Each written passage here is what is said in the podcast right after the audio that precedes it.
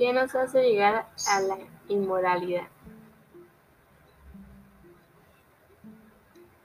Nosotros podemos llegar al punto de la inmoralidad por los actos que vemos que hacen los demás y este lo cogemos como ejemplo.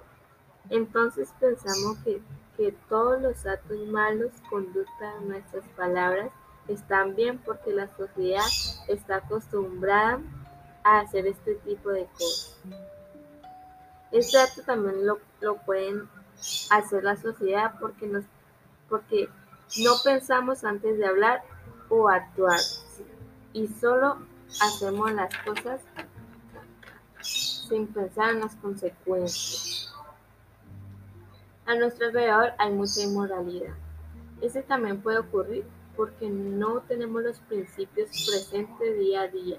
También podemos ser débiles de pensamiento y dejarnos que las otras personas nos manipulen.